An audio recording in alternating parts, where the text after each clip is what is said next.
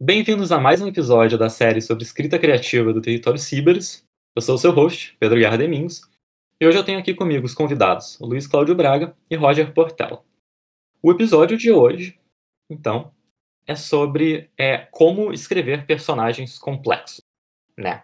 Uh, ou seja, como evitar que um personagem se torne uma caricatura. Uh, isso é importante porque muitas vezes a gente dá para cada personagem, isso tanto o protagonista, mas principalmente os personagens secundários, a gente dá papéis, né, funções narrativas para esses personagens. E, e, isso não tem problema, né? Um, todo personagem vai ter funções narrativas, mas é importante que o personagem não seja uma função narrativa, porque aí ele se torna uma caricatura e isso o leitor consegue perceber, né? Parece, em vez de uma pessoa, parece que tem um, um cartaz, um troço de papelão, assim, com um nome, e, e, não é uma pessoa de verdade, né? Isso fica muito, muito visível. Então, uh, eu vou começar citando alguns elementos aqui. Uh, um termo que, se, que a gente ouve muito para tornar personagens mais complexos é que o personagem tenha uma vida fora da trama, né? Então, que haja características, traços de personalidade, enfim, alguma coisa nesse personagem que não seja necessário para a trama, né? Porque tem um monte de coisa que a trama vai exigir, né? então talvez um personagem tenha que ter alguma característica para a trama funcionar, tá? Mas é interessante também que haja haja coisas sobre esse personagem que não estão relacionadas à trama, né? Esse personagem uh, tenha, por exemplo, uh, uma família, tenha amigos que não necessariamente estão tão associados aí à trama, tenha um passado que não tenha, que não seja apenas uma, uma história uh, ah, para justificar as suas ações no presente. Uh, o personagem também pode ter hobbies, né, alguma coisa que gosta de fazer. Pode ter algum.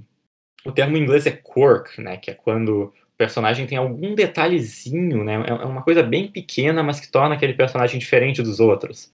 Eu acho que é no resgate do, do soldado Ryan que tem um personagem que todo lugar que ele vai, ele pega um pouco de terra daquele lugar, ou uma pedra, não lembro exatamente o que é, e leva, né? Então ele coleciona algo de todos os lugares para onde ele vai. Então aquilo é, é uma coisinha que é totalmente desnecessária para a trama. Não precisava estar tá lá. Mas torna o personagem um pouco mais tridimensional. É, eu gosto de. Eu, inclusive, criei isso como. Não uma teoria, né? Mas vou jogar na mesa como, como, como eu defino. Que é, é eu chamo de teoria do pós-banho. Quando seu personagem chega em casa depois de lutar, sei lá, contra qualquer tipo de monstro que exista, ou ele tá enfrentando o maior desafio da vida dele, o que quer que seja, quando ele chega em casa ele toma um banho, o que, que ele gosta de fazer?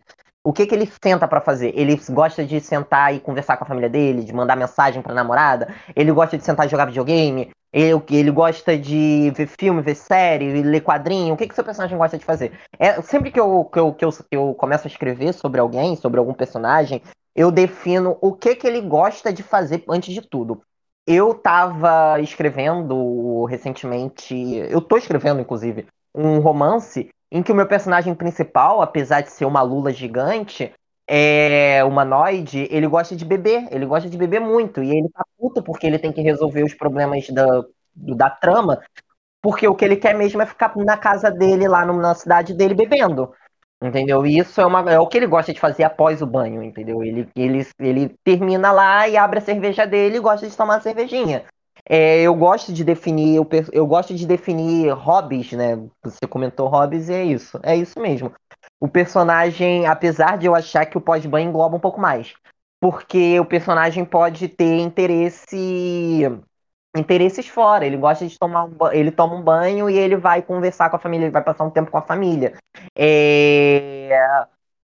Entendeu? Busca Implacável só funciona porque o personagem principal tem uma relação com a filha. Ele faz o que quer. A família dele é sequestrada, da família toda dele é sequestrada, e ele salva porque ele tem. Porque ele é uma pessoa familiar, entendeu? Porque quando ele chega em casa, quando ele toma o banho, depois de caçar na, em Paris todo, todos os bandidos que sequestraram a filha dele, ele gosta de sentar e, sei lá, deve gostar de comer um frango assado no, no, no, no domingo com a família dele. Entendeu? E eu acho que isso funciona muito bem para você dar um pouco mais de tridimensionalidade no personagem. Sim, é, concordo. Quanto mais, quanto mais coisas mundanas, simples, triviais você der ao personagem, você, por exemplo, o, o, o James Bond, ele tem uma característica de tomar o drink dele lá com duas azeitonas, mexido e não batido, e é e é reconhecido. Então aquilo dá um pouco de humanização, de, de, de, de você trazer, de, olha, é como se cada um tivesse a sua ania. Um tem um hobby, outro tem, um gosta de, de bater, é, ficar tocando bateria enquanto está pensando sobre um determinado problema, alguma coisa assim, ou então ele participa de, de, de determinados grupos de RPG enquanto tá, enquanto ele está é, nas suas horas de lazer e tudo mais.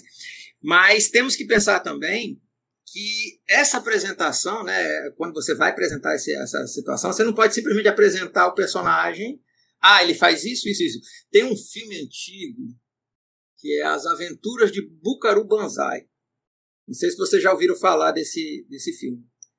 É assim, ele é bem. Não foi, chega na cidadina que tá, tá subindo. Mas assim, é um filme que é bem engraçado, porque é, é, ele é bem surrealista, né? E trabalha justamente com ficção científica e tudo mais, mas ele vai, ele vai apresentar o personagem e o que, que acontece? Começa com ele fazendo uma cirurgia, ele, ele ajudando um médico, amigo dele, a fazer é, uma cirurgia uma neurocirurgia para poder tirar um determinado coágulo que está lá no cérebro. Isso ele faz de manhã. Aí de tarde ele vai se encontrar com outro amigo dele que é engenheiro, é, é um cientista de, de física quântica e vai fazer um experimento de transporte de um carro dentro da quinta dimensão.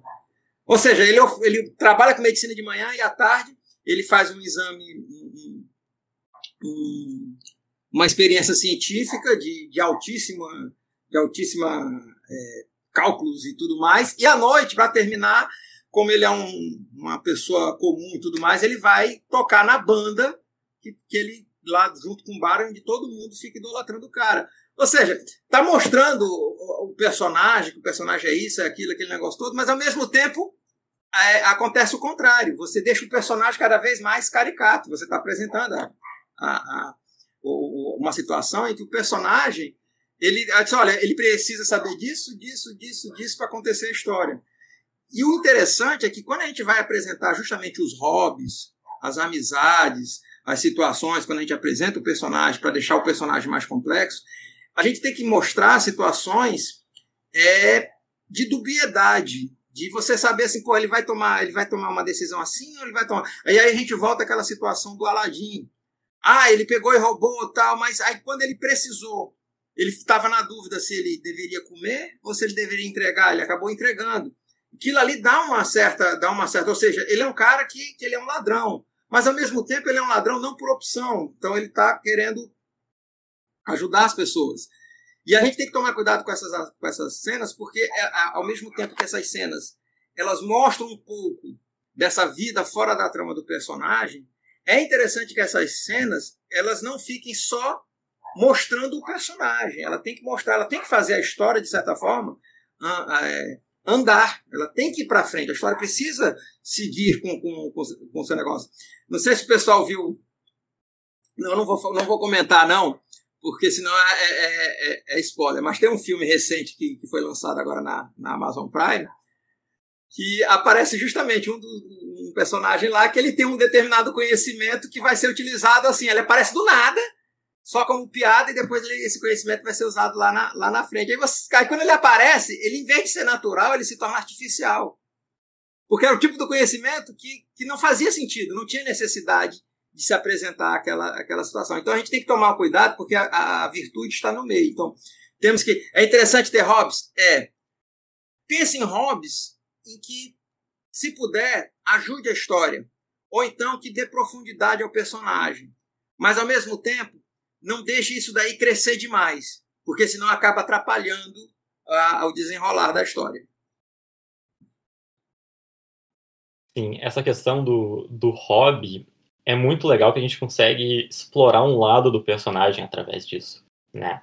Uh, por exemplo, se o hobby do personagem, aliás, se a trama na qual o personagem vai se meter tem a ver com viajar, então o hobby apresentado no início pode ser, por exemplo, colecionar, colecionar selos. Né? Isso imediatamente tem uma associação com a trama. Uh, tem um personagem em The Way of Kings, o, o, o livro do Brandon Sanderson, e o personagem principal ele sofre de, ele sofre de depressão. E o irmão dele, ele tem um, um quirk, né, que é aquilo parecido com o que eu comentei antes, que ele gosta de colecionar pedrinhas. Ele pega qualquer pedrinha, uh, assim, boba, e diz, nossa, olha que pedra bonita, olha que coisa legal. Então, isso gera uma, uh, uma, um relacionamento entre esses dois irmãos que é muito interessante, é muito bonito de se ver. Porque um é meio, ele meio que age como uma luz na vida do outro, né? E, enquanto o outro está tá lidando com depressão. Uh, uma coisa que, que ajuda também a, a, tornar o personagem mais complexo é que uh, ele tenha uma competência e uma incompetência. Né? Ele é bom em algo e ruim em outra coisa. Então, por exemplo, uh, digamos que eu tenha duas situações, duas tramas principais, uh, que basicamente eu tenho que mandar um personagem para a guerra e outro para resolver um, um, problema diplomático, né? O ideal é pegar o diplomata e mandar para a guerra e o guerreiro e jogar para diplomacia. Porque aí eu tenho personagens que são competentes, que são muito bons em alguma coisa, mas o que a trama exige deles é outra coisa. Né? Então eles vão ter dificuldade, eles vão ter uh, obstáculos que eles vão ter que, vão ter que enfrentar e que eles não estão acostumados, então tem espaço para crescimento, mas ao mesmo tempo estabelece que os personagens são competentes, o que é sempre agradável, né? é sempre bom. Né? Acho que nada é mais nada é mais incômodo do que um personagem que não é bom em nada. Uh, então isso também torna os personagens mais complexos. Né? Eles, eles estabelecer que eles são bons em algo que não necessariamente é o que eles precisam. É, e inclusive eu gosto de pensar isso é quando você está montando, esquematizando uma história ou criando um personagem, você pensar até mesmo em meios RPGísticos, posso falar assim, é incrível. Você pode gerar tramas e subtramas em cima disso. Eu gosto de pensar que histórias mais longas, além da trama principal, podem ter além da trama principal, devem ter duas ou três com outros conflitos gerados por qualquer outra coisa. É, gerados por questões familiares, por questões românticas, por questões, sei lá, até mesmo por conta dos hobbies deles e tudo. É... Eu acho, eu acho interessante você ir construindo tramas e subtramas em cima das coisas que ele, que ele faz. Principalmente, como o Braga disse, quando essas coisas se juntam à trama principal. É, quando, seu, quando isso tudo tá levando é, para onde o seu personagem, para onde a história deve ir, entendeu? Quando tudo no, no começo da história se ramifica para no final se juntar tudo numa só e ir embora. Isso é interessantíssimo, né? Você trabalhar com essa, com, esse, com essa ideia, com esse, com esse conceito, né? E aí entra de novo aquela, aquela situação em que tudo tudo está conectado, né? Você tem um personagem, Aí você pode, você pode pensar no personagem, pensar numa, numa falha do personagem, essa falha ela ser crucial num determinado momento da história. Então você criar uma situação em que, em que em um determinado momento a, o personagem vai precisar é, trabalhar aquele, aquela falha que ele tem.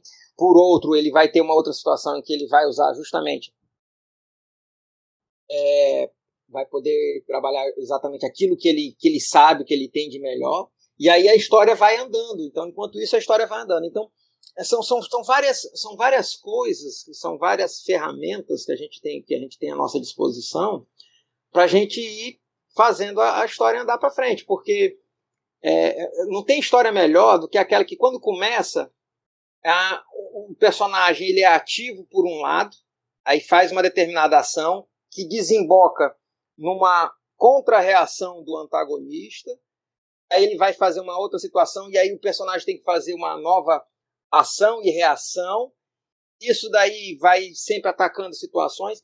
Então, quando a gente vai dar profundidade, quando vai dar profundidade ao personagem, é você trabalhar justamente aquelas aquelas coisas que ele, que ele, que ele tem por fora. Então, se ele é um cara mais, é, mais tímido, se ele é um cara mais. Ele é bondoso, mas não parece, ele tá, tem sempre aquela coisa por, por fora, ele tem um tique nervoso, ele tem uma determinada característica que o identifica e tudo mais. Então, todas essas coisas que fazem ele se tornar único, não apenas uma, uma, uma massa que ele, que ele vai se encaixar dentro da trama, ajuda, inclusive, a você pensar na trama. Então é, é, uma, é sempre uma dialética. Você pensa numa trama, aí essa trama você vai pensar no personagem, como é que seria mais interessante. Aí quando você pensa no personagem, você já pensa em como é que você vai é, dificultar ou tra é, trazer soluções para o personagem, e ao mesmo tempo você já trabalha em situações de forma que ela fique coerente. Então, assim, é sempre uma, é uma, é uma forma de você é, descobrindo qual é a melhor forma, qual é a melhor maneira de você dar, é, trabalhando a, a, história junto com o personagem, e uma coisa interfere na outra, deixando ele sempre mais complexo através, justamente como, como já foi falado aqui, você demonstrando o relacionamento, qual é o nível de preocupação dele, e mostrando isso através de cenas. Então você tem que ter uma cena mostrando a amizade, você tem que ter uma cena mostrando o hobby, talvez uma cena mostrando um determinado por que, ele não gosta de determinada coisa e essa coisa vai ter que ser usada lá na frente para justamente ele ter que vencer aquele, aquele trauma e tudo mais. Exatamente. Como o Braga disse, né, o, o, personagem e a trama vão ter que se casar de maneiras, maneiras específicas. Né? Não, não é qualquer personagem que vai funcionar em qualquer trama, ou qualquer trama que vai funcionar com qualquer personagem a gente separa os temas para discutir né, aqui no, no, podcast, mas na verdade o processo criativo é, é muito orgânico, né? Tudo cresce junto. Uh, vamos encerrar por aqui então o episódio. Obrigado aos ouvintes e até a semana que vem. Longe do aqui e do agora está em financiamento coletivo no Catarse. Restam apenas 13 dias para a gente bater a meta mínima de 100% e o projeto ser publicado. Confira